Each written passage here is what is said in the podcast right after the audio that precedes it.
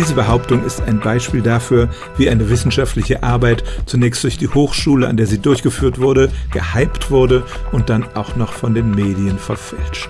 Es gab in diesem Winter wirklich die Überschriften, vor allem in Boulevardmedien, dass das Popeln zu Demenz, insbesondere zu Alzheimer, führen könnte. Was steckte dahinter?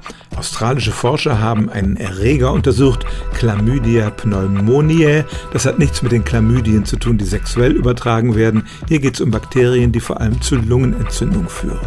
Man hatte sie aber auch im Verdacht, im Gehirn Schäden anzurichten und deshalb wurden in einem Versuch Mäusen diese Bakterien in die Nase gespritzt und man stellte tatsächlich fest, dass das zu Entzündungen im Hirn führen kann und auch zu Ablagerungen, die für Demenz typisch sind. Wohlgemerkt, gepopelt haben diese Mäuse nicht. Ich weiß auch gar nicht, ob Mäuse das überhaupt können. Erst ein halbes Jahr nach der Veröffentlichung kam die Presseabteilung der Uni darauf, diese Meldung zu verbreiten. Man interviewte die Forscher und mehr in einer Nebenbemerkung sagte einer von denen, er würde vom Popeln abraten und auch davon, sich Haare aus der Nase zu rupfen, weil durch eine verletzte Schleimhaut diese Bakterien in den Körper eindringen könnten dass man davon dement würde, hat er nicht gesagt. Den Zusammenhang haben dann erst die eifrigen Schreiber hergestellt.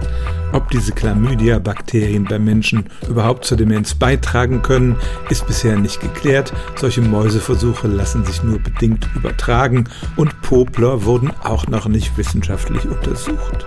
Also, auch wenn durch zu heftiges Popeln tatsächlich Bakterien in die Nasenschleimhaut eindringen können, dass man davon dement würde oder gar Alzheimer bekäme, davon kann bis jetzt jedenfalls keine Rede sein. Stellen auch Sie Ihre alltäglichste Frage unter stimmtz.radio1.de.